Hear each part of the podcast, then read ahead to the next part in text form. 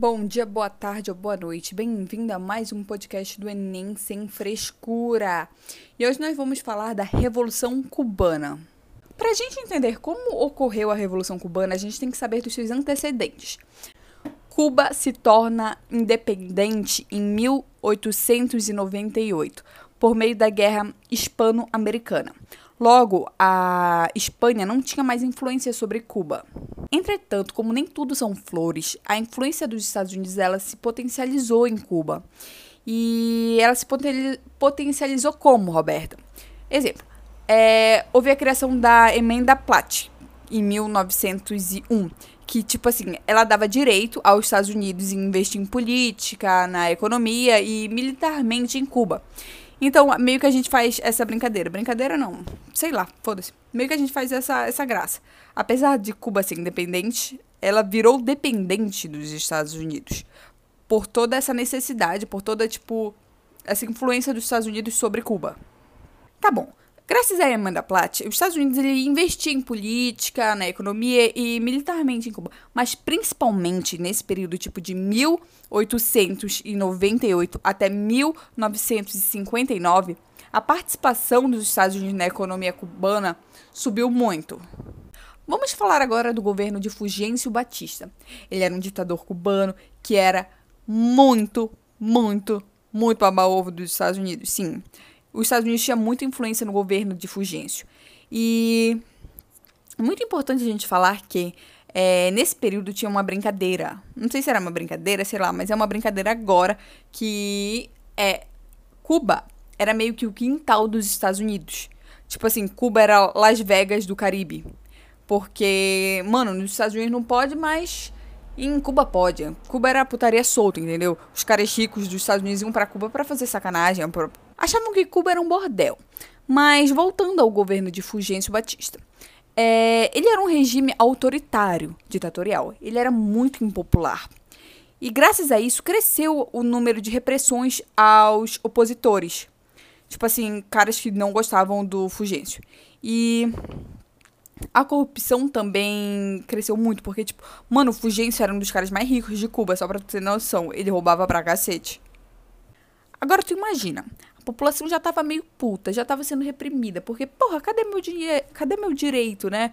Porque apesar de, do, de Cuba ser o quintal dos Estados Unidos, e apesar, tipo, de muitos milionários irem para Cuba pra, pra, sei lá, fazer o quê, né? Que era proibido nos Estados Unidos, é, não tinha esse todo esse luxo, saca? Porque o luxo era para quem tinha dinheiro, quem não tinha se fudia. Aí uma galerinha ficou puta, o líder chamado Fidel Castro resolveu fazer um ataque ao quartel de La Moncada. Beleza, isso foi uma tentativa de golpe, né?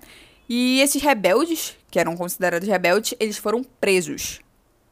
E o que aconteceu depois? De 1955, depois de praticamente dois anos, que esse ataque no quartel de La Moncada ocorreu em 1953, é, esses rebeldes, liderados por Fidel Castro, eles foram exilados para o México. E lá no México, eles conheceram vários. Ai, meu nariz. Vários exilados políticos. E lá no México, esses rebeldes eles criaram o MR26, que é tipo o Movimento Revolucionário 26 de Julho. E quem eram os líderes? Fidel Castro, Rui Castro, que era irmão de Fidel Castro, e é, pô, Gega, putz, eu sempre eu meio que ai, bambolejo para falar o nome dele. Que é Guevara. Beleza. E esses carinhas, esse MR26, ele tinha só um objetivo, que era derrubar a ditadura de Fulgêncio Batista, que é a ditadura apoiada pelos Estados Unidos. Beleza, aí já em 1956, um ano depois deles se conhecerem, fazer tudo, armar um planinho, 81 membros do MR26 embarcaram para Cuba a bordo do iate Graham. Sim, gente, eles voltaram para Cuba. No entanto, novamente, como nem tudo são flores, os caras não estavam falando, ah, gente, pode voltar a comprar patriotas, voltem para cá, fiquem aqui em Havana, fiquem de boa, querem, querem, querem me tirar do poder? Beleza, toma o poder. Não, o cara não fez isso. Metade dos rebeldes chegaram e no confronto contra o exército cubano, eles foram mortos.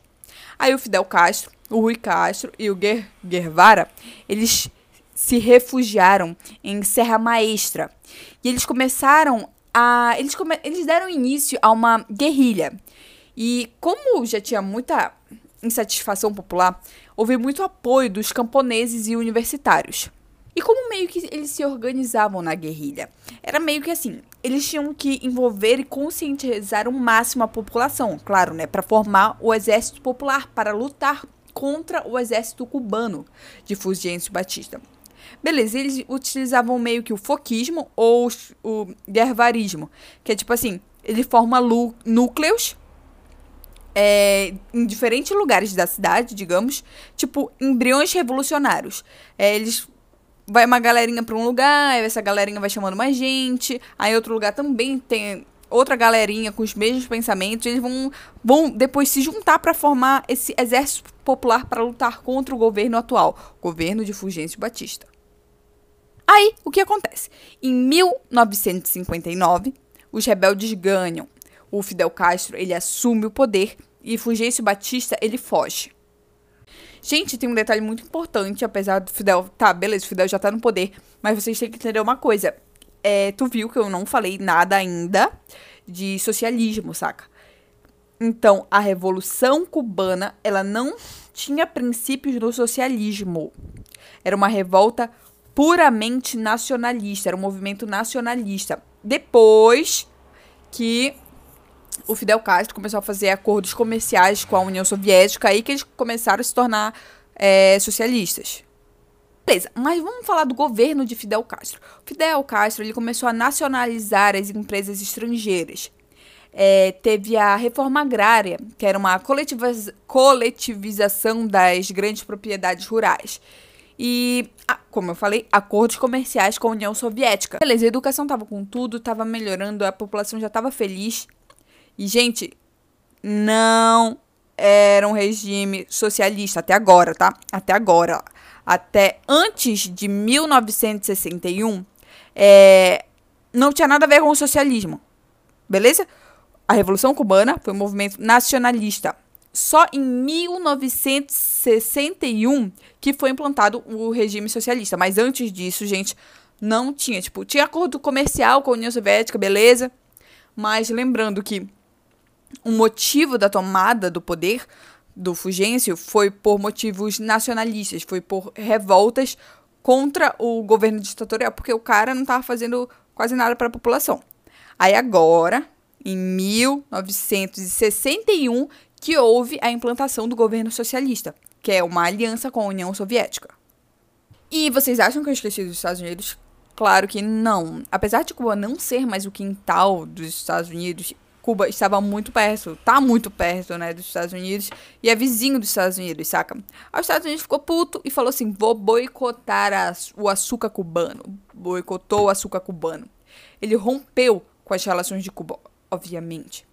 E ele começou a financiar, é, ele começou a dar apoio militar e financeiro aos movimentos contra-revolucionários. Ou seja, ele queria a galera era contra a revolução, que é a revolução criada por Fidel Castro.